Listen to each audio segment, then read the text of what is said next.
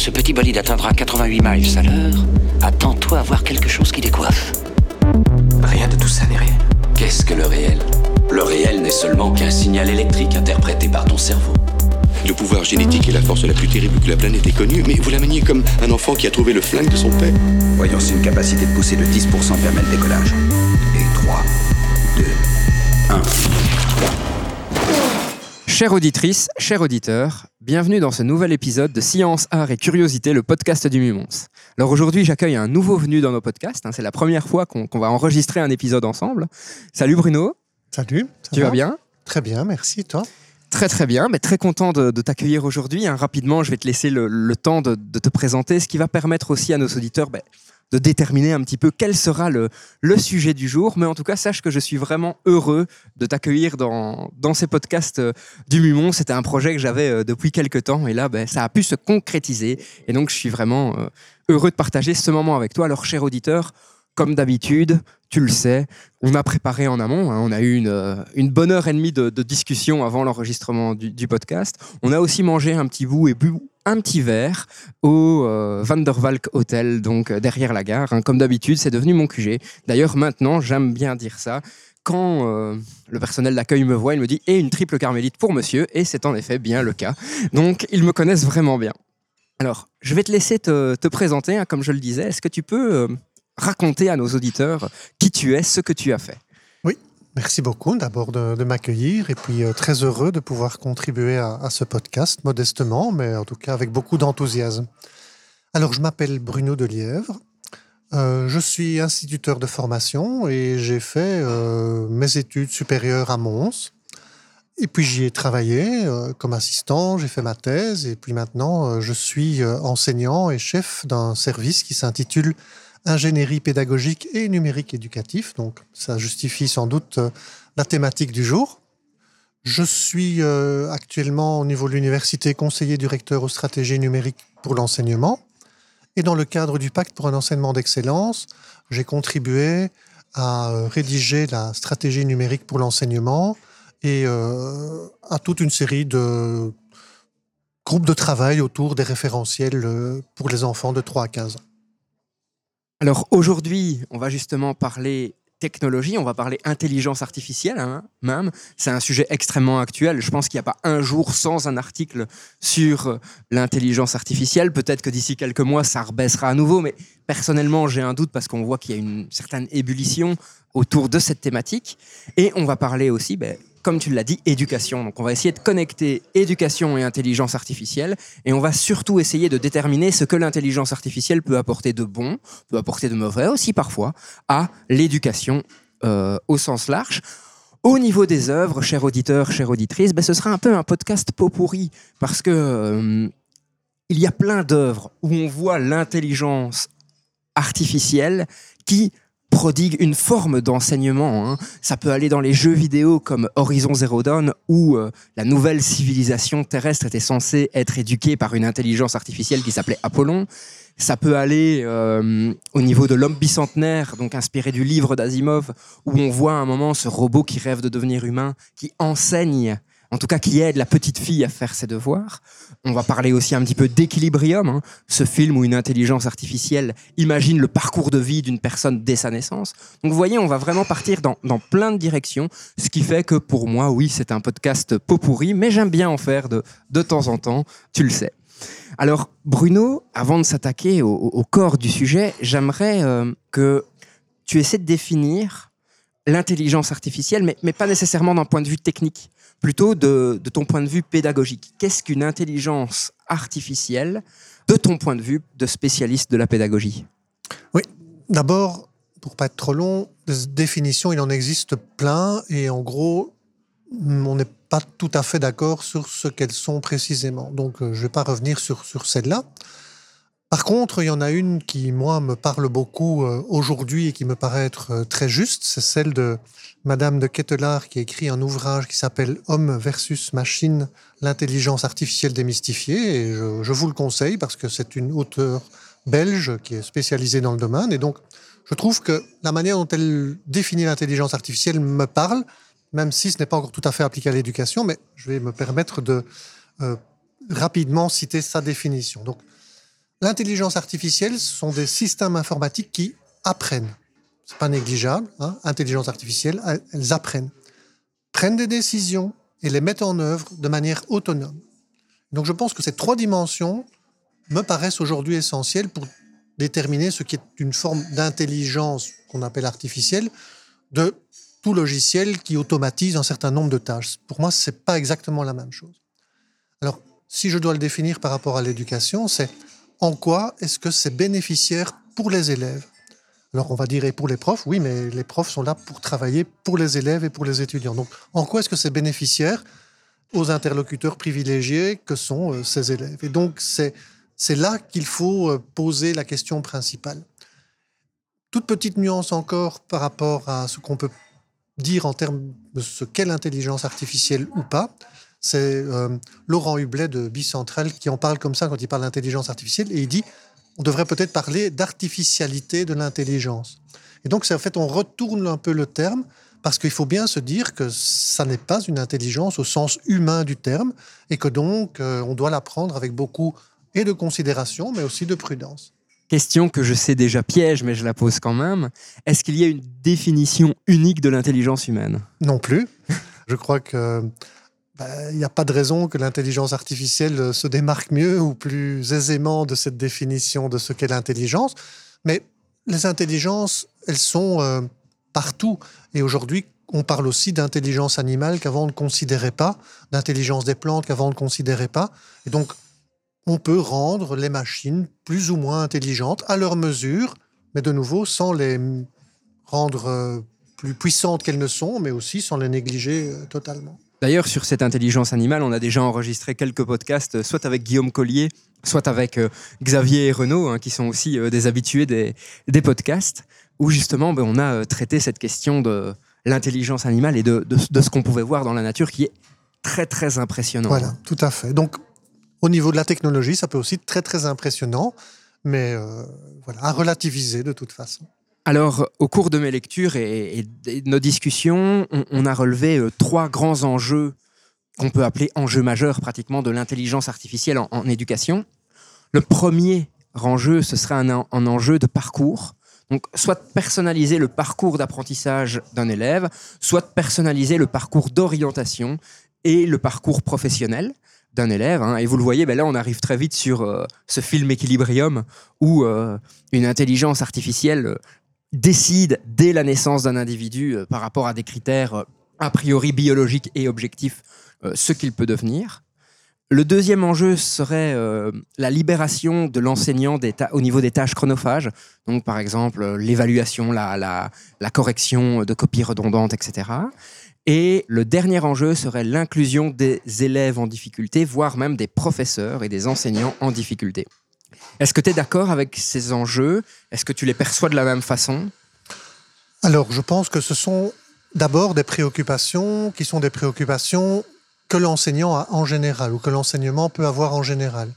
Pour parler du premier, celui de la définition de parcours spécifique, je crois que de tout temps, on a eu conscience et le tutorat euh, qui existait avant même que l'école n'existe, c'est un exemple du fait que ben, un élève, un enseignant, c'est à peu près l'idéal. Alors évidemment, de nos jours, ce n'est plus possible étant donné la massification. Mais si on pouvait revenir à quelque chose qui s'en approchait grâce aux technologies et par la déduction de ce qu'un élève est capable de faire à un moment donné euh, avec euh, une certaine facilité ou pas, ben évidemment, ça nous permet de l'orienter vers des activités, des exercices, des parcours d'enseignement qui lui sont les plus favorables. L'orientation est un facteur indispensable à la réussite des élèves. Et donc, la technologie, l'intelligence artificielle pourrait y contribuer, pour autant qu'elle intègre les bons paramètres. Euh, et de nouveau, on sait qu'il y a toute une série de biais qui peuvent y être associés. On en parlera un petit peu euh, tout à l'heure, hein, d'ailleurs. Donc voilà pour la, le fait de personnaliser ou de, de définir des parcours spécifiques. Le deuxième, euh, tu me rappelles ce oui, que bien sûr, c'était euh, libération de l'enseignant par rapport aux tâches redondantes et chronophages. Donc, on sait bien qu'un enseignant dans une classe, euh, dans un, auditoire, il a toute une série de tâches à mener, et que si on pouvait le libérer d'un certain nombre de tâches euh, qui sont astreignantes, alors je vais prendre un exemple au niveau universitaire, donc nous travaillons avec des grands effectifs, on a développé un, un chat, chatbot, en fait, pour que nos étudiants puissent avoir des réponses à toute une série de questions qu'ils se posent. Si moi, demain, je dois répondre à toutes ces questions de 700 étudiants, si chaque réponse pour 700 étudiants me prend 30 secondes, vous faites 700 fois 30, ça fait beaucoup de temps dans ma journée. C'est un peu un proto chat GPT alors. Oui, si on, Ouais. si on veut, sauf que là, il est, comment dire, on l'a alimenté manuellement, mais en tout cas, il, il systématise une forme de réponse aux étudiants.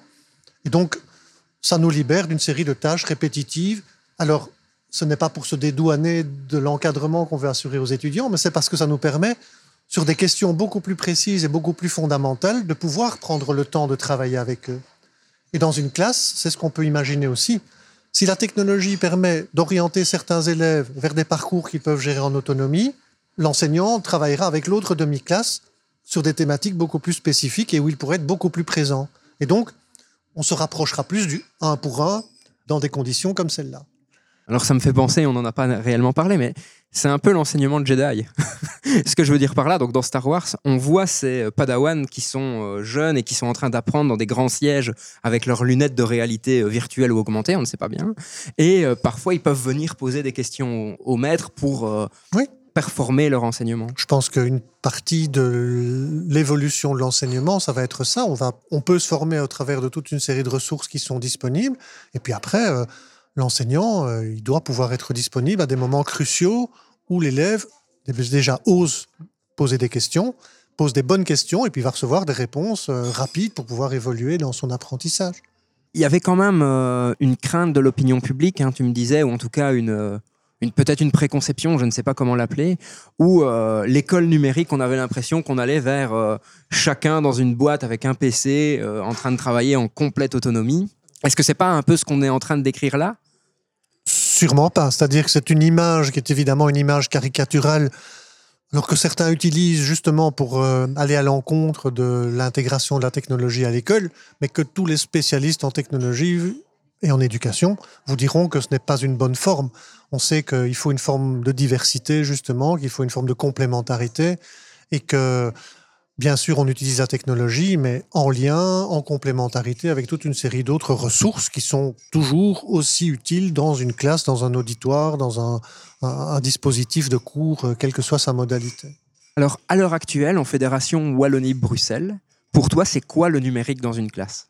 Alors, le numérique dans une classe, d'abord, sur base de ce que Digital Wallonia nous apprend de ses enquêtes auprès des enseignants, c'est qu'à peu près, au niveau en tout cas de l'enseignement obligatoire, une école est plutôt une école qui adopte et une école et une autre est plutôt une école qui n'adopte pas. Donc c'est à peu près partagé entre 50% de personnes favorables et 50% de personnes qui ne le sont pas.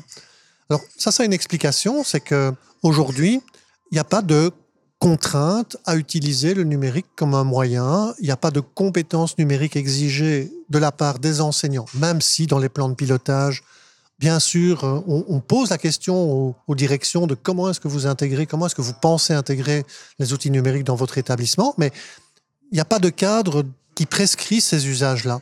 Et donc chacun fait comme il pense au moment où il le pense, en fonction d'un certain nombre de contraintes ou de valeurs qu'il souhaite défendre, mais sans harmonisation totale. Et tant qu'on n'aura pas ça, ça restera inéquitable et déséquilibré.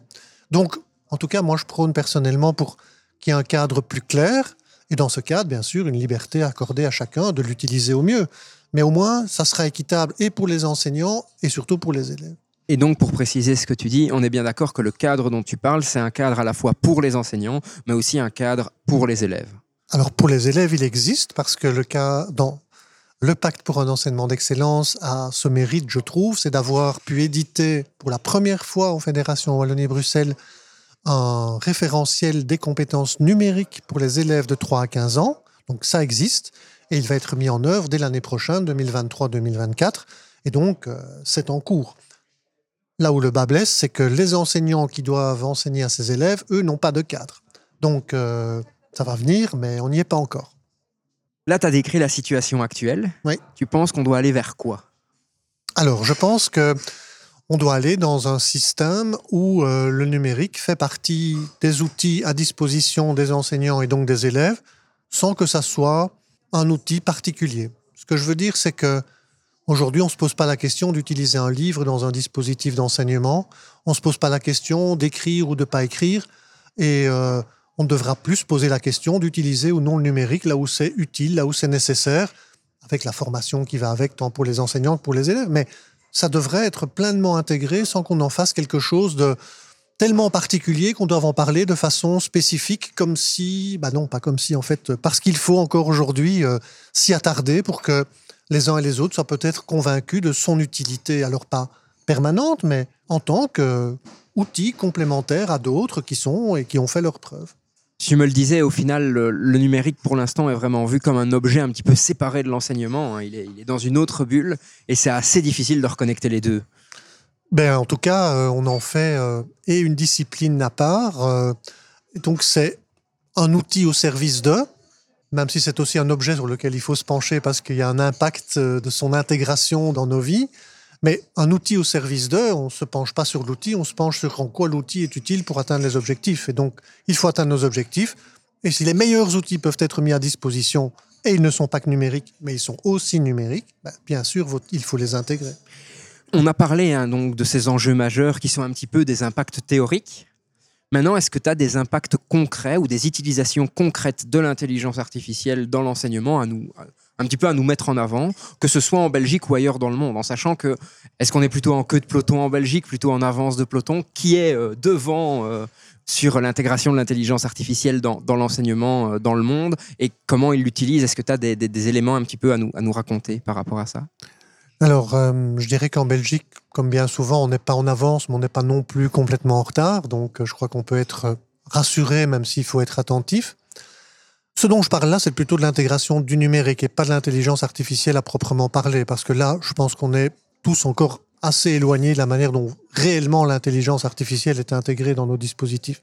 Par contre, au niveau des usages, on va dire plus classiques du numérique, euh, je crois que ça avance. Donc, euh, d'une part, il y a, je pense, ce référentiel qui fait qu'on est obligé d'avancer, donc euh, on avance.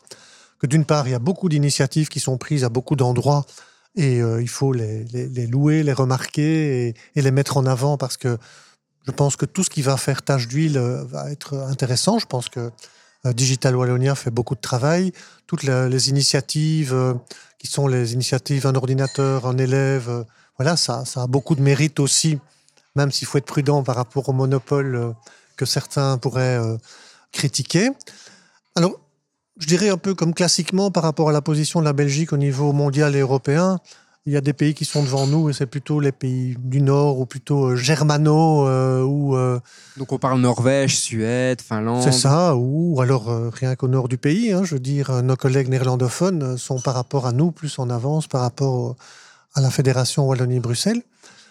Mais en même temps, on prend des initiatives, on prend conscience d'eux et donc je crois qu'il faut être optimiste tout en étant attentif. Mais milieu du peloton, quoi. Milieu du peloton. Et euh, en tête de peloton, qui est-ce qu'on retrouve et qu'est-ce qu'ils font? Alors, en tête du peloton, ben, je crois qu'au niveau des écoles euh, asiatiques, euh, je n'en ai pas l'expérience, mais de ce que j'ai pu en lire, il y a beaucoup d'intégration, d'une part, d'outils qui servent à définir des parcours, comme on l'a évoqué tout à l'heure, mais aussi en termes d'assistance des enseignants des robots qui sont intégrés dans les classes et qui euh, sont là pour faire répéter, pour euh, que les, petits groupes d'élèves aient une forme d'interlocuteur quand l'enseignant est occupé avec euh, d'autres groupes. Il y a aussi des initiatives très particulières. Donc, je prends, je prends un exemple d'un logiciel qui s'appelle Lalilo en France, qui a été développé entre autres par une université, où il y a vraiment un gros travail de parcours individualisé, de suivi des élèves, comme on, on a pu l'évoquer un moment, sur où en est chacun, de quoi chacun a-t-il besoin, comment l'enseignant peut-il avoir une vision en termes de tableau de bord, si on veut, de ce que chacun réussit et là où il a des difficultés, donc là où il a besoin d'aide? Donc, c'est pas homogène, mais en tout cas, il y a, des initiatives très diverses et, euh, multiples, mais elles ne sont pas focalisées, je dirais, à un endroit ni sur, euh, sur un aspect euh, particulier cette idée de parcours hein, revient souvent et on la retrouve aussi dans, des films, dans des séries, dans des livres. Bah, par exemple, dans la, dans la, machine à remonter le temps de, de H.G. Wells, on va avoir ce guide de musée qui est sur une vitre, hein, qui est purement numérique et qui peut euh, un petit peu guider tous les visiteurs dans le musée. On retrouve la même idée dans, dans le, livre Origine d'Am Brown où chacun a une oreillette avec une petite intelligence artificielle qui va lui faire visiter le musée selon son profil. Donc l'intelligence artificielle euh, analyse un peu le, profil Facebook de la personne, les réseaux sociaux, et peut dire ah cette œuvre-là, vous allez l'aimer. Est-ce que tu penses concrètement que euh, l'intelligence artificielle peut euh, nous donner un modèle informatique d'un élève suffisamment intéressant que pour qu'on sache se dire ah là il a besoin de renforcement en ça ou peut-être que moralement il ne va pas bien donc on doit y être attentif. Hein, voilà. Alors une image claire et complète, exhaustive, non.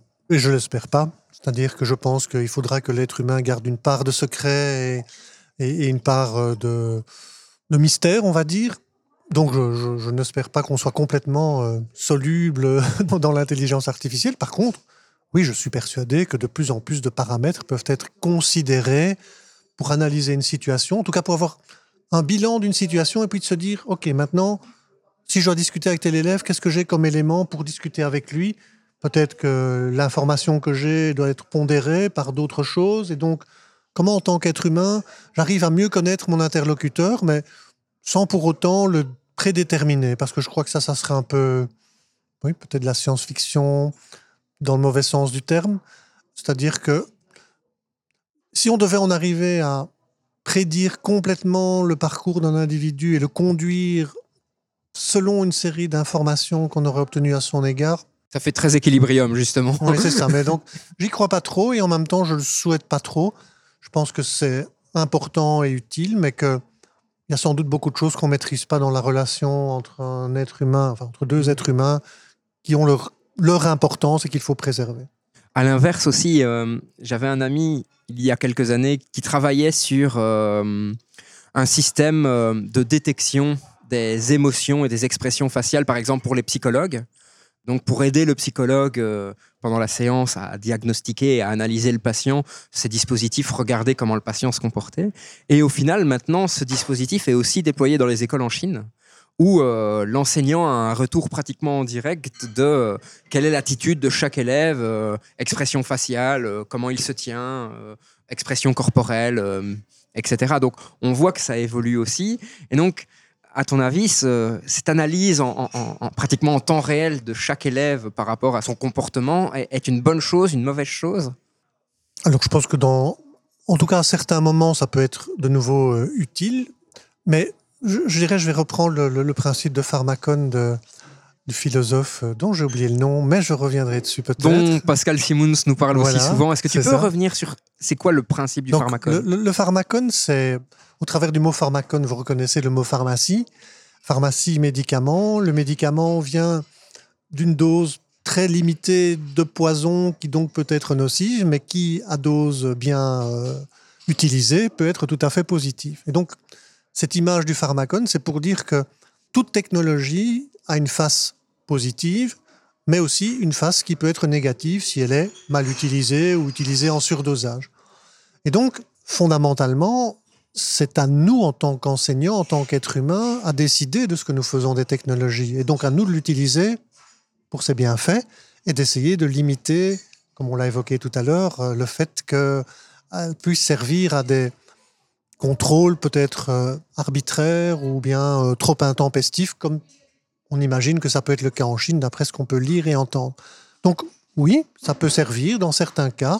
Je crois qu'il faut avoir le bon dosage et qu'à partir du moment où on a le bon dosage, on peut utiliser ces informations à bon escient. Tout dépend de l'objectif et voilà, je crois que c'est ça qui est essentiel et de ce que l'enseignant maîtrise ou pas dans, la manière de gérer tout ça.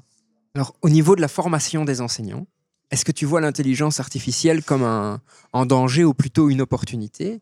Et pour illustrer un petit peu ma question, ben, sur certains articles, j'avais déjà lu euh, que euh, l'intelligence artificielle pourrait bien entendu pallier à la pénurie euh, de professeurs euh, auxquels on fait face en Fédération Wallonie-Bruxelles, mais même globalement, je pense que la, question se pose aussi en France par rapport à la pénurie des, des enseignants. Et donc, qu'est-ce que tu penses que l'intelligence artificielle va être pour ces enseignants, en sachant que, comme tu le dis, autant les écoles sont divisées, autant les enseignants sont divisés. Donc, si on est sur du 50-50 au niveau des écoles, on ne doit pas être très très loin du 50-50 au niveau des enseignants qui, composent ces écoles. Bien sûr. Je pense que l'intelligence artificielle doit être un outil au service des enseignants et donc ça doit être un collaborateur, un assistant, un complice, un comparse, je ne sais pas. En tout cas, un support pour que l'enseignant puisse mieux réaliser les tâches fondamentales qui lui sont assignées. Et donc, c'est donner du feedback aux élèves, euh, rassurer les élèves, euh, leur permettre euh, de développer des connaissances profondes. Et donc, l'intelligence artificielle, les ressources à des outils numériques peuvent permettre de combler des manques, on va dire, qui sont de base. Ça veut dire donner des exercices pour faire de l'entraînement, permettre d'accéder à des informations qui sont des informations de première main. Mais après, pour aller en profondeur, pour les discuter, ben là, le rôle de l'enseignant va être fondamental. Et donc, c'est une alternance, en fait, entre la manière dont ces outils apportent des informations, permettent de faire des exercices, permettent de faire de la remédiation, et puis des moments fondamentaux où il faut discuter avec euh, ben, sans doute une intelligence euh, quand même plus élaborée, ou en tout cas plus, plus similaire ou plus capable de nuances et de discussions que celle qui peut euh, s'opérer entre un élève, un étudiant et son enseignant. Alors, je pense que tout le monde s'y attend. On ne peut pas faire un podcast sur l'intelligence artificielle et l'enseignement sans parler du fameux ChatGPT, ou ChatGPT pour les Français. On va partir d'un cas concret, si tu le veux bien. Oui. Encore euh, entendu il y, a, pas si si longtemps, hein, il y a quelques jours, où euh, un étudiant dans une université a produit un, travail. Il s'est basé sur ChatGPT essentiellement pour faire euh, ce travail. Il le remet au prof, le prof le trouve le travail relativement bon et demande quand même à l'étudiant ses sources. L'étudiant questionne ChatGPT sur les sources qu'il pourrait donner. Il faut savoir que à ce niveau-là, ChatGPT est un vraiment très mauvais outil. Hein. ChatGPT va vous inventer des références, en veux-tu, en voilà. Et donc, une fois que euh, le prof bah, découvre que les références sont fausses, directement, il, met le doigt dessus, il dit Tu l'as fait avec ChatGPT, l'élève à vous. Et, voilà, s'ensuit toute une série de questions, bien entendu. Qu'est-ce que tu penses, toi, de cette situation éventuellement, et surtout de cet outil ChatGPT alors, ChatGPT, c'est clair que ça pose des questions, mais euh, c'est aussi, comme je l'ai peut-être déjà dit tout à l'heure, à prendre en considération pour ce qu'il apporte. Donc, il ne faut pas le prendre pour euh, le miracle de tous euh, les travaux d'étudiants ou même de toute l'aide qu'il peut apporter aux enseignants, mais par rapport à des informations, on va dire, de base, une forme de structuration euh, de ces informations, il peut apporter ben, plus que ce qu'une page blanche ne révèle, c'est-à-dire pas grand-chose, c'est-à-dire qu'il peut donner des bases. Mais à côté de ça, il faut être très au clair sur le fait que c'est un système euh, qui, quand il ne sait pas, fait des probabilités, c'est-à-dire qu'il donne de l'information sur ce qui serait le plus probable. Mais ce qui est le plus probable n'est pas ce qui est vrai. Et donc, euh, il n'y a pas de notion de vérité dans ChatGPT. Et donc, il faut être très prudent avec ce que ChatGPT dessert. Il faut que ce qu'il euh, produit soit analysé par bah, les personnes euh, qui lui ont demandé de produire quelque chose. Et donc, de nouveau, je crois qu'une compétence transversale que le numérique euh, exige de plus en plus en termes de développement, c'est celle de non seulement de développer, mais de garder son esprit critique en permanence et de vérifier ses sources. Et dans une université, en tant que scientifique, c'est bien ce qu'on apprend à la base et c'est essentiel. Compétence qui est complètement transversale et qui ne s'applique pas qu'à ChatGPT. Bien sûr que non, mais on va dire que l'utilisation de ChatGPT le met encore plus en avant parce que dans notre vie quotidienne, d'autres intelligences artificielles qui s'appellent, euh, peu importe leur nom, bah, des livres, des informations par rapport auxquelles on doit être prudent sur leur véracité. Et donc, ça nous amène à être attentif à, tiens, quelle est la source? D'où provient-elle? Quels sont les croisements que je peux faire avec d'autres sources? Est-ce que ça a l'air d'être probable ou bien vrai? Euh, C'est pas la même question. On a le cas d'ailleurs euh, aussi avec Midjourney, donc qui est un générateur d'images, qui peut avoir un rendu photoréaliste extrêmement convaincant, où on peut avoir des images de chefs d'État, entre autres. Hein. Il y en a toute une série qui ont circulé avec euh, euh, Emmanuel Macron, qui étaient plus vrais que nature, alors que ce n'était absolument pas le cas. Se pose quand même une question par rapport à ce ChatGPT, c'est la notion de source. Ce que je veux dire par là, c'est si dans ma bibliographie, donc imaginons on me pose une question un petit peu philosophique, je dis ok je rentre à la maison, je vais avec ChatGPT, je commence à discuter avec lui pour affiner le propos. Il finit par me sortir une dissertation de deux ou trois pages sur cette thématique philosophique et je mets en tant que source ChatGPT. Mmh. Qu'est-ce qui se passe à l'heure actuelle fondamentalement? Est-ce que c'est du plagiat? Est-ce que c'est clair déjà? Euh, Ce qu'on a fait là, est-ce que c'est permis ou non permis par la loi? Est-ce qu'il y a une espèce de vide juridique? Euh?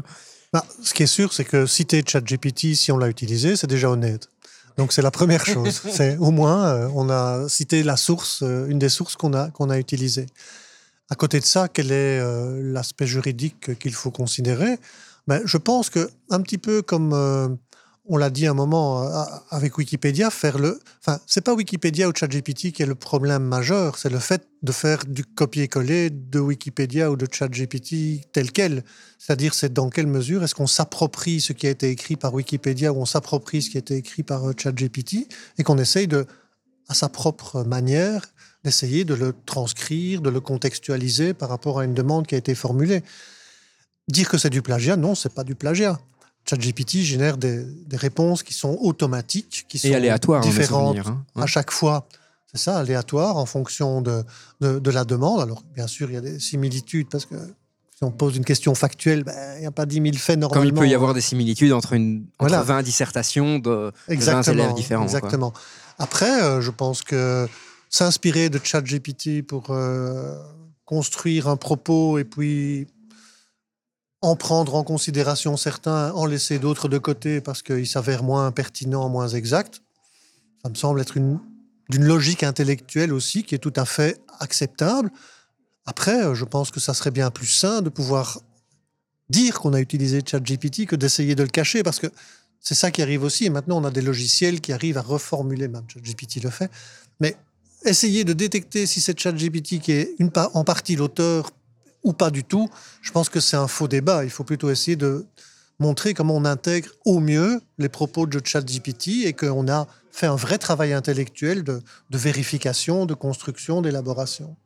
Moi, ça me pose aussi une question, c'est euh, à partir du moment où on pose une question à des élèves ou à des étudiants, question qui peut trouver la réponse au niveau de ChatGPT ou de tout autre outil, est-ce qu'il est encore pertinent de poser cette question aux élèves ou aux étudiants? Ben, une autre manière de dire ça sans répondre à ta question tout à fait, c'est de se poser la question pour l'enseignant de quelle est ma plus-value quand je suis dans une classe avec des élèves? Qu'est-ce que j'apporte de plus que ce qu'ils ne peuvent trouver ailleurs? Alors c'est sans doute les orienter vers un bon usage de ces outils en leur disant là, tu peux aller trouver de l'information sur, je ne sais pas moi, euh, la Révolution française, et ChatGPT va faire l'affaire pour euh, donner des informations à ce sujet-là, pour le mettre en garde sur ce que ChatGPT ne fait pas. Donc de nouveau, ce sont des compétences transversales. C'est où je trouve de l'information, comment je suis critique par rapport à l'information que je reçois, comment je reformule l'information que je reçois, comment je l'articule avec d'autres choses, comment je la contextualise par rapport à aujourd'hui ou à d'autres événements.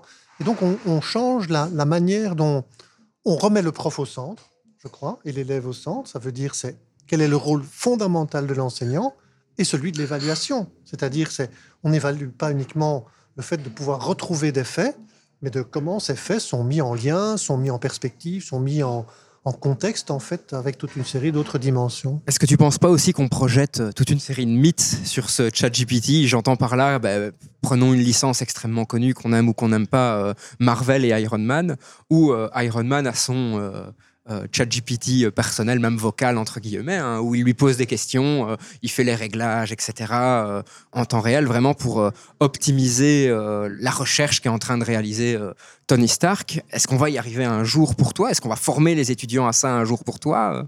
Ce qui est sûr, c'est que ChatGPT n'est jamais que un outil qui est la partie tout à fait euh, supérieur de l'iceberg et que donc derrière ChatGPT, il y a déjà plein d'autres outils qui existent et qu'on ne soupçonne peut-être même pas euh, qu'ils existent, et puis toute une série d'autres qui arrivent. Et je crois que ce n'est jamais que le reflet de quelque chose qui va se déployer de plus en plus. Donc, il faut vivre avec, il faut essayer d'imaginer quelles sont les applications, mais comme je le disais tout à l'heure, au bénéfice, en tout cas au niveau de l'enseignement, au bénéfice des élèves d'abord, en quoi ça les sert à mieux apprendre, à être plus critique, à être plus intégrer dans leur société, avoir plus d'outils pour se débrouiller dans le monde qui les environne. Et Réduire la fracture numérique aussi, hein, éventuellement. Ah, ce qui est clair, c'est que si on ne, forme ni les enseignants, ni les élèves, ni les étudiants à ces outils-là, la fracture numérique, elle va s'agrandir. Parce qu'il y a ceux qui auront la possibilité de pouvoir en bénéficier dans des environnements sociaux ou euh, je ne sais lesquels, en tout cas, qui, leur seront favorables par rapport à tout ça, et d'autres qui n'y auront pas accès. Et là, on aura une fracture qui va d'autant plus être importante qu'elle ne l'est aujourd'hui. Déjà aujourd'hui, elle est... on travaille pour essayer qu'elle soit la plus réduite possible, mais si on ne va pas dans le sens d'une intégration et d'une réflexion autour de tous ces outils-là, on va l'agrandir plus qu'autre chose. Alors tu citais Wikipédia et je voudrais rebondir aussi sur cet exemple parce que moi j'ai vécu ce que j'appelle la période anti-Wikipédia. Hein. Donc quand moi j'étais à l'école secondaire, surtout, au grand surtout, on nous interdisait de citer Wikipédia comme une source de référence. Or, maintenant, Wikipédia, 10 euh, ou 12 ans plus tard, est complètement... Euh, enfin, je suis gentil 10 ou 12 ans plus tard, ça fait déjà 11 ans que je travaille à l'UNIF, mais on ne dira rien, ça reste notre secret. Euh, donc, une quinzaine, voire une vingtaine d'années plus tard, Wikipédia est devenue une source acceptée par les enseignants et les professeurs. Est-ce que tu n'as pas l'impression qu'on va tomber dans, dans ce système-là avec ChatGPT? Et si on sait qu'on va se tomber dans ce système-là, pourquoi ne pas l'accepter tout de suite? Pourquoi ne pas apprendre de, je ne sais pas si on peut appeler ça une erreur, mais du mécanisme qu'on a mis en place pour Wikipédia et, sauter plusieurs étapes pour dire, OK, j'accepte ChatGPT, mais dans tel cadre ou telle condition? D'abord, tu as tout à fait raison par rapport à Wikipédia, qui aujourd'hui est une référence, on va dire presque comme une autre qu'on peut citer. Euh, alors qu'on ne pouvait pas avant. Wikipédia, c'est vraiment, contrairement à ChatGPT, c'est de l'intelligence collective, alors que euh, ChatGPT, c'est de l'information qui est concentrée, c'est qu'est-ce qui est le plus probable. Il n'y a pas de diversité dans les propos, ça centralise toutes les idées euh, pour essayer de, les structurer autour d'un point de vue. Et donc, ce que tu évoques par rapport à la position qu'on a vis-à-vis de Wikipédia, qu'on pourrait avoir vis-à-vis -vis de ChatGPT aujourd'hui, elle est liée à un biais cognitif humain. C'est celui de euh, la surestimation. Donc, c'est ce fameux effet Dunning-Kruger ou de la courbe de Gartner pour certains qui euh, euh, voyaient ce que c'est. Donc, c'est cette courbe de l'innovation où on a un pic. Et aujourd'hui, on est au pic de ce que l'intelligence artificielle représente ou du phénomène de mode qu'elle est aujourd'hui. Puis, on va être très critique vis-à-vis de cette technologie, donc ChatGPT, comme on l'a été de Wikipédia. Globalement, on est critique au niveau de l'intelligence artificielle. On a euh, toute une série de grands euh, entrepreneurs qui sont mobilisés il y a quelques semaines, voire quelques mois, pour euh, dire faisons une pause de six mois pour définir un cadre éthique. C'est ça. Mettons tout ce qu'on veut derrière. Hein. Je, pense qu'il y a d'autres enjeux. Donc ça commence. Donc en fait, au départ, il y a une espèce d'aveuglement absolu. C'est le miracle total ou la sidération totale. Puis après, on va tomber dans une phase critique très, très, très, très critique mais en fait, la réalité, elle est entre les deux. Et aujourd'hui, Wikipédia est entre les deux. C'est-à-dire qu'on s'est rendu compte qu'il y avait des faiblesses, qu'il y avait des forces, qu'il y avait des avantages. Et qu'aujourd'hui, euh, on doit euh, pouvoir l'intégrer, l'intégrer pour ce que c'est et pas pour autre chose. Et donc, ChatGPT, ce sera la même chose. Pour toutes les technologies, c'est cette question-là qu'on doit se poser. Où est-ce qu'on en est par rapport à cette courbe de, l'évolution des technologies, cette courbe de l'innovation? Est-ce qu'on est à son fait euh, Hein, euh, l'effet de mode. Est-ce qu'on est dans l'espèce de répulsion critique de non, non, non, euh, surtout pas ça? Ou bien est-ce qu'on est dans une phase de régulation qui est plutôt, selon moi, la phase normale où on intègre forces et faiblesses pour en tirer le meilleur? On l'a entreaperçu, mais ici on va le formaliser clairement. Il y a réellement une question éthique, une question de transparence sur l'intégration de l'intelligence artificielle, je dirais même l'intégration de toutes les technologies numériques dans l'éducation de nos enfants. Quels sont ces enjeux éthiques réellement derrière l'intégration de l'intelligence artificielle euh, dans l'éducation? Alors, je pense qu'aujourd'hui, le phénomène qui est actuel de celui de euh, toute une série de personnes qui disent euh, on est observé, on analyse toutes nos données, on nous manipule, eh bien c'est lié à cette absence de transparence. Et donc, il faut absolument que les algorithmes, parce que derrière ChatGPT, il y a des algorithmes qui génèrent ces textes à partir d'un certain nombre de prompts, donc de textes, de demandes qu'on lui formule et qui euh, font que ce sont ces textes-là qui sortent et, pas d'autres. Donc ces algorithmes, ils doivent être clairs pour qu'on sache quelle est euh, la manière dont cette intelligence, entre guillemets, résonne. À partir du moment où on comprend son raisonnement, ben, on évitera des, conflit, on va dire, sur euh, des spéculations sur ce qu'elle fait ou ce qu'elle ne fait pas. On saura ce qu'elle fait, en tout cas plus ou moins. Il y a aussi toutes les bases de données qui sont euh, interroger. Donc, ChatGPT interroge des millions, milliards de données en même temps pour essayer de trouver l'information la plus pertinente qu'il pourrait, euh, la plus probable qu'il pourrait nous évoquer à partir de la question qu'on lui a posée. Mais ces bases de données elles-mêmes ne sont-elles pas biaisées? Est-ce qu'il n'y a pas des biais de genre, des biais de race, des biais de tout type qui sont propres à ces bases de données qui font que ce qui ne sort n'est que le reflet de la base de données? Et donc, si on veut éviter des propos sexistes, racistes, etc., ben, il faut aussi s'interroger sur quelle est la pertinence de la base de données qui est à la base de la réponse que va fournir un outil tel que celui-là. Mais j'ai un exemple hein, par rapport à ça, on va, en parler tout de suite, mais j'ai aussi parfois l'impression que l'intelligence artificielle peut devenir euh, le miroir du genre humain. Ce que je veux dire par là, c'est que l'exemple que j'ai, donc Amazon, maintenant réalise ses, euh, entretiens d'embauche via des intelligences artificielles, en tout cas pour certaines phases. Et au tout début du, lancement de ce processus, euh, bah, Amazon, bien entendu, euh, vraiment faisait des audits réguliers de tout ce que faisait cette intelligence artificielle. Et au bout de, quelques mois, Amazon remarque qu'il euh, y a un biais raciste sur cette intelligence artificielle, qu'elle a tendance à donner des postes plus bas aux personnes de couleur, voire à ne pas les embaucher. Donc, bien entendu, tous les informaticiens commencent à analyser l'intelligence artificielle. A priori, aucun souci de son côté. Donc, ils commencent à analyser le jeu de données. Jeu de données qui vient d'où? Qui vient simplement des recruteurs en place chez Amazon. Et ils remarquent que dans le jeu de données, il y a en effet un biais raciste, que les recruteurs humains avaient tendance à donner un poste plus bas aux personnes de couleur ou à ne pas les embaucher du tout. Et donc, même si le jeu de données a de l'importance, il ne fait que souvent montrer notre comportement humain. Exactement. Et donc, je pense que l'intelligence artificielle, quelle qu'elle soit, ne fait que refléter notre propre monde. C'est ce que tu viens de dire. Et donc, quelque part, si on veut changer ce que l'intelligence artificielle peut produire, ce ne sera pas que technique. Ce sera aussi une modification profonde de l'être humain, de ses relations des uns avec les autres, des valeurs qu'il véhicule. Et, c'est là que ça se joue, évidemment. Mais ça, c'est un problème, alors bien sûr, auquel l'enseignement peut contribuer, mais qui le dépasse. Mais si on prend encore un petit peu d'auteur par rapport à l'exemple que j'ai donné, on s'est posé la question avec l'intelligence artificielle, mais on ne s'est jamais posé la question avec les recruteurs humains. Donc, est-ce que dans l'enseignement, on ne va pas être confronté à ce type de situation où on va se poser des questions pour l'intelligence artificielle qui formerait nos enfants, mais on ne se sera jamais posé cette question-là pour les enseignants humains qui formaient nos enfants? Oui. Donc, de nouveau, dans ce que j'évoquais tout à l'heure du pharmacone, dans toute chose, il y a du bien et du mal. Donc, quelque part, on révèle des biais racistes parce qu'on utilise une base de données qui elle-même est le reflet de cette pratique. Euh, mais en même temps, si on en tient compte, ça va permettre de faire évoluer les choses. Et donc, comment on utilise positivement des informations? Et oui, peut-être que demain, si les enseignants euh, sont entre guillemets euh, suivi ou qu'on analyse leur comportement ou qu'on analyse la manière dont ils véhiculent un certain nombre d'idées, ben peut-être qu'on améliorera leur pratique d'enseignement ou la formation dont ils bénéficieront grâce à ces jeux de données. C'est ce qu'il faut espérer. Il y a un exemple assez intéressant par rapport à ça. Hein. Il y a euh, l'UNESCO a réalisé toute une série d'études, entre autres sur la, problématique du genre. Et euh, dans cette étude, il y avait des chiffres assez intéressants où je pense que c'est 60% des enseignants pensent véhiculer des stéréotypes de genre sans s'en rendre compte.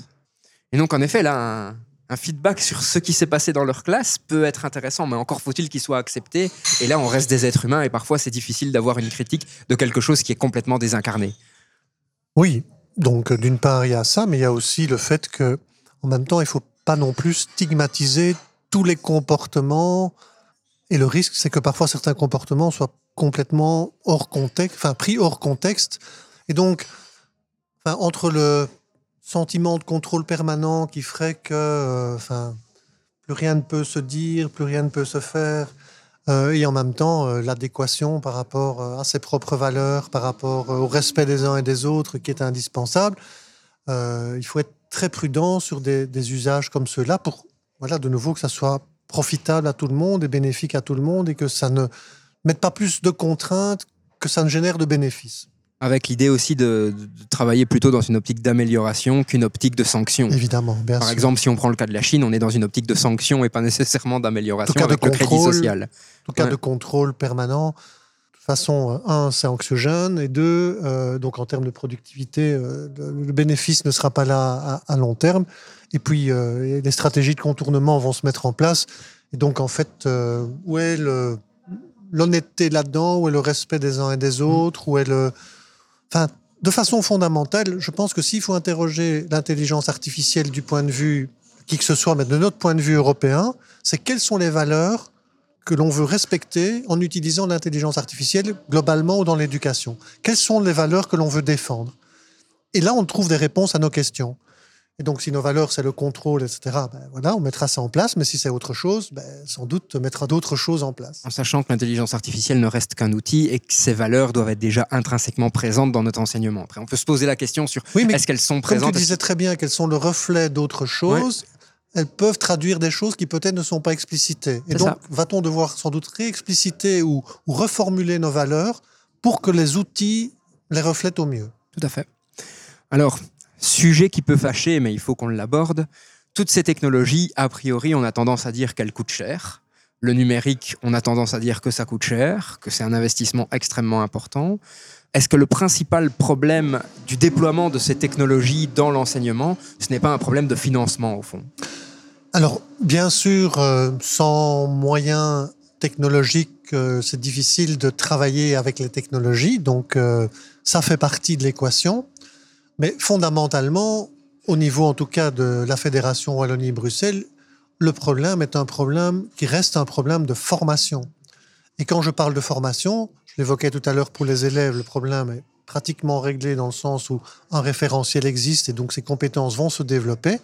Mais comme je l'évoquais aussi, pour les enseignants, ce n'est pas le cas. Et donc, la formation initiale des enseignants doit s'emparer de cette question des compétences numériques pour les enseignants, pour enseigner, pour faire apprendre, mais aussi en termes de formation continue. Comment aujourd'hui un enseignant dans sa classe est-il aidé? A-t-il des moyens en termes de temps, en termes de moyens financiers pour s'informer, pour s'équiper, pour bénéficier de, supports euh, qui vont l'aider à intégrer tous ces outils-là? Parce qu'ils sont là, mais un temps de classe, c'est un temps de classe, un temps de préparation, c'est un temps de préparation. Et quel est le temps d'information dont il bénéficie, le temps de, réflexion autour de tout ça qui est rendu possible? Et donc, ça demande des moyens temporels, donc matériels évidemment à un moment aussi. Et tu le disais aussi, ce qui est important dans ces technologies, c'est une veille. C'est de pouvoir être informé de ce qui se fait de nouveau pour pouvoir l'intégrer, le, former ou au moins au minimum informer les élèves. Est-ce que tu aurais des conseils éventuellement euh, pour aider les enseignants et les professeurs à, maintenir une veille plus facilement? Donc, en, termes de compétences transversales, ce que je crois qu'il faut de plus en plus développer, il y a cette question de la veille pédagogique pour les enseignants, technologiques pour ceux qui s'intéressent à ce sujet-là, mais comment on se tient éveillé par rapport à toutes ces questions? Donc là, il y a des outils aujourd'hui qui, permettent de faire ça, qui permettent de partager avec, euh, on va dire, des gens préoccupés par les mêmes... Euh, objets, euh, de s'intéresser à, ce qui émerge, on va dire, dans, les questions relatives au numérique, par exemple. je prends un exemple, moi j'utilise Scoopit. C'est un outil qui permet un euh, type de réseau social, si on veut, mais dans lequel ne, ne figurent que des posts qui sont mis en avant sur un sujet donné par les uns et par les autres. Voilà, il y a des outils qui permettent de rassembler des communautés qui ont des intérêts communs et qui partagent ces intérêts communs. Je prends l'exemple euh, plus classique pour tout le monde qui est celui de Twitter, où euh, on peut euh, créer des groupes dans lesquels on a des préoccupations et on échange sur un sujet commun. Voilà, je pense, exemple de la pédagogie, de l'innovation, etc. Ben, moi, c'est ce que je fais en permanence. Et puis, il y a des outils très spécifiques, comme je l'évoquais là, Scoopit, qui sont des, des outils qui ne font que ça. Après, chacun doit trouver son propre outil, mais en tout cas, je pense que la veille, c'est une compétence transversale à, développer de nouveau dès le plus jeune âge. C'est être curieux, en fait. C'est être curieux, mais c'est aussi et stocker de l'information que l'on trouve intéressante et la partager avec d'autres parce qu'on sait que derrière, il y a une communauté qui a les mêmes intérêts que nous. Mais pour les enseignants, là, il y a une espèce de double enjeu, c'est-à-dire qu'ils doivent se former à ça, donc pour pouvoir le faire eux-mêmes, et ils doivent être capables de former leurs élèves et leurs étudiants à, cette veille. L'enseignant, il est toujours évidemment dans une double contrainte, c'est celle de son propre métier et puis celle d'apprendre ce qu'il a acquis euh, lui-même pour ses élèves.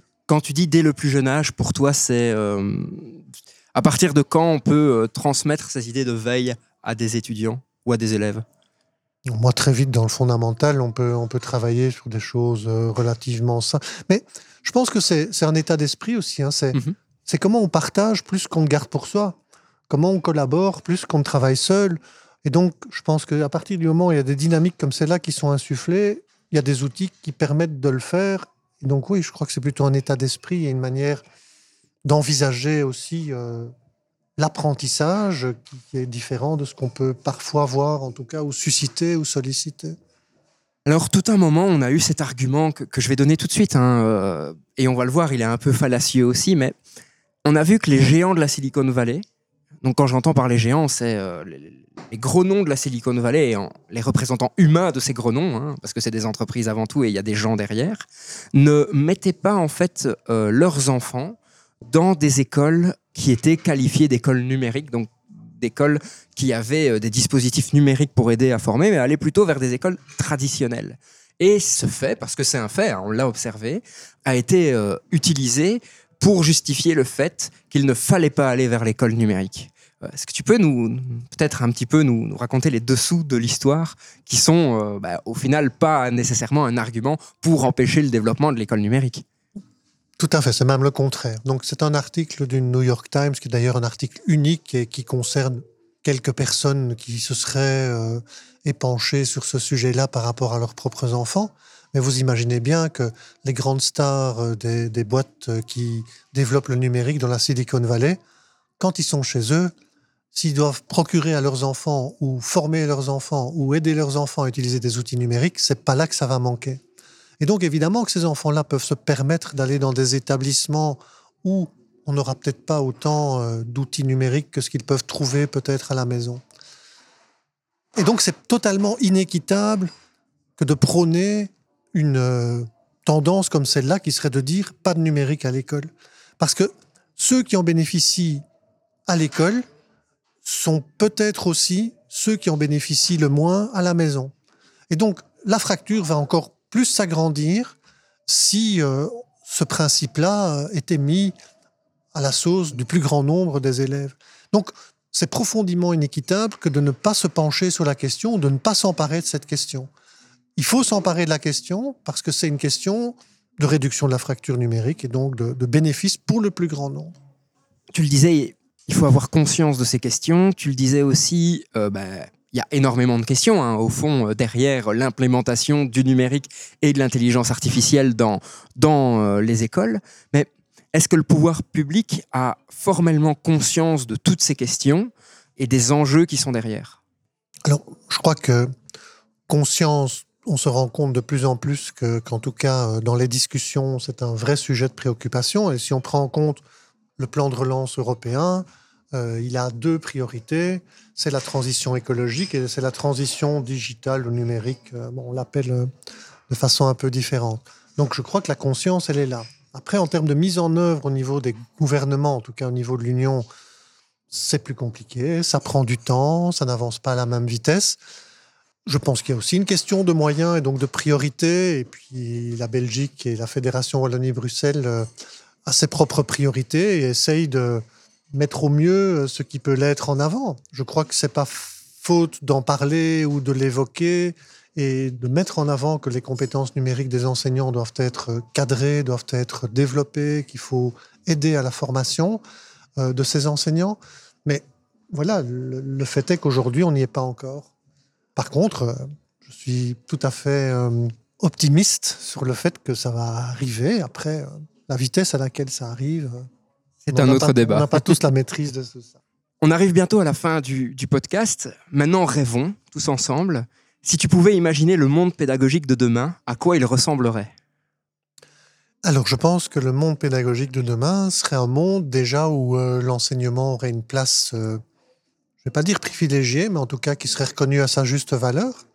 C'est-à-dire que je crois que l'enseignement fait partie des fondements de notre société, que l'enseignement, l'éducation, c'est à la base de toute une série de la manière dont nos valeurs sont mises euh, en avant et sont développées.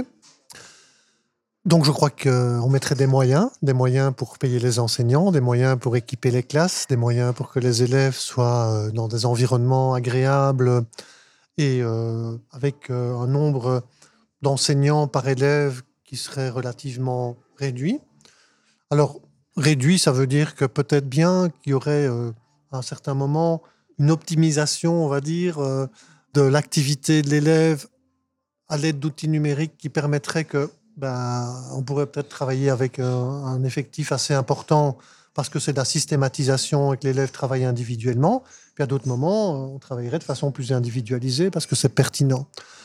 Et donc les outils dans tout ça, ils seraient pleinement intégrés euh, aux outils existants déjà, euh, les bibliothèques, les ressources artistiques, enfin les, les, ouvrages dont peuvent bénéficier les élèves euh, au niveau euh, documentaire, mais aussi euh, documents écrits pour eux de façon spécifique. Bref, euh, cahiers pédagogiques. oui, des cahiers pédagogiques.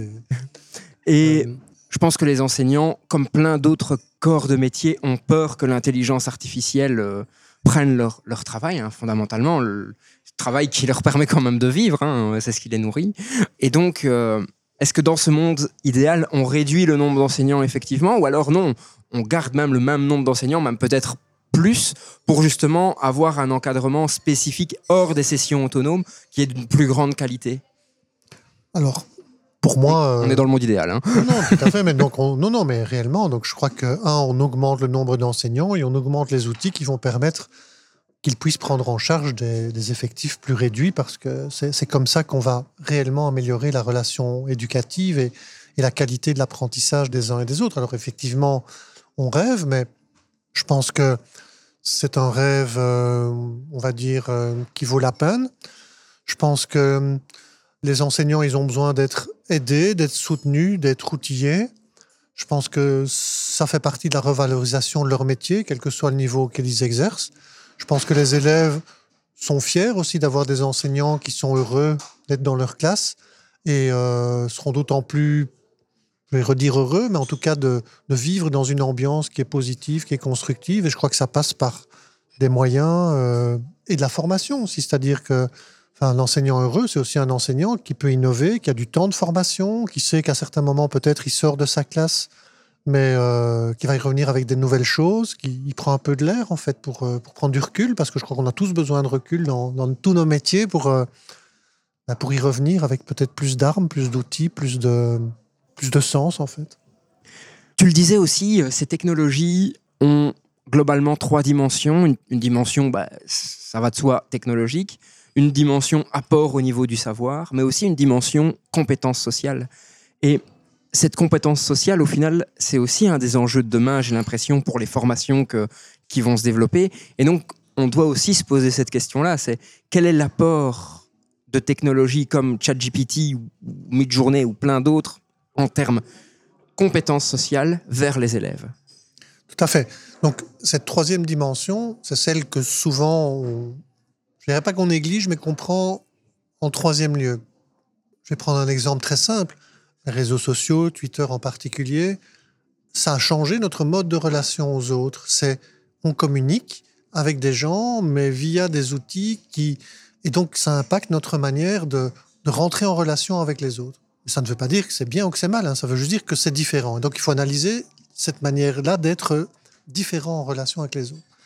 Et donc la question qu'on peut se poser par rapport à ces intelligences artificielles, c'est de nouveau par rapport à nos valeurs, est-ce qu'elles suscitent cette collaboration? Est-ce qu'elles suscitent cette interaction? Est-ce qu'elles permettent la discussion avec les autres sur ce qui a été produit? Ou est-ce qu'elles nous limitent à un champ qui est le nôtre euh, et que les autres ne verront jamais? Enfin, en gros, est-ce que ça favorise la collaboration? Est-ce que ça favorise l'interaction? Est-ce que ça favorise la participation? Ou est-ce que ça nous renferme sur nous-mêmes? Et donc, là aussi, c'est l'enjeu de l'enseignement, c'est que de d'intégrer ces outils-là ou d'en faire quelque chose qui soit l'objet de discussion entre eux. ChatGPT, ça peut être, vous écrivez un même prompt, et puis en fait, vous vous rendez compte que vous n'avez pas la même sortie. Et eh bien, vous en discutez à deux plutôt que de le garder pour vous on peut le critiquer ensemble et échanger sur tiens, qu'est-ce qui est sorti de ChatGPT sur base du même prompt qu'on a tous les deux euh, utilisé au même moment? Est-ce que c'est différent? Est-ce que ça ne l'est pas? Mais donc, comment on crée ce lien entre les individus, donc les élèves, ou entre les enseignants et les élèves? Alors on arrive vraiment là à la fin du podcast. Comme toujours, chers auditeurs, chères auditrices, on va terminer par euh, une citation que Bruno a, a trouvée. Alors, je l'ai pré- comme c'est sa première participation, je l'ai prévenu avant. Mais sache, Bruno, qu'à partir de ta deuxième participation, je ne te le rappellerai pas, ce qui conduira toujours à des petites situations Je devrais y penser. où tu feras Ah merde, la citation. Et donc, quelle est ta citation? Alors pour moi, c'est éloge de la complémentarité. C'est-à-dire que je crois euh, que les outils numériques peuvent nous apporter plein de bonnes choses. Je ne crois absolument pas que ce soit de la magie. Je ne crois absolument pas que ça résolve tous nos problèmes. Je crois que c'est par rapport à notre évolution en tant qu'être humain, un outil en plus, un outil complémentaire, et que donc c'est à ce titre-là qu'il faut pouvoir euh, l'utiliser, qu'il faut pouvoir l'intégrer avec euh, ce qui existe déjà et le positionner au bon endroit pour qu'il soit le plus utile pour euh, les uns et les autres. Eh bien, Bruno, merci beaucoup pour cet échange. Merci à toi. Très très riche. On est parti dans plein de directions. On a cité quelques œuvres hein, qui nous ont inspirés, mais euh, on voit que le sujet est riche et qu'il va encore certainement y avoir des modifications, des, des évolutions, et on espère dans le bon sens. Chère auditrice, cher auditeur, ben, je suis aussi très heureux d'avoir pu euh, vous partager ce podcast avec vous. Et surtout, ben, j'ai cité quelques films, mais si vous, vous avez d'autres idées de films, ça m'intéresse vraiment.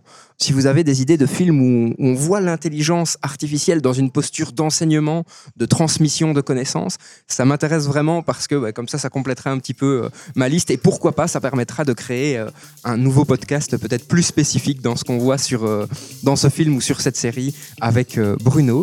Et sur ce, ben, je vous souhaite une très très belle journée. Et on se retrouve dans deux semaines pour le prochain épisode de Science, Art et Curiosité, le podcast du Mumons. À très bientôt. Au revoir, merci.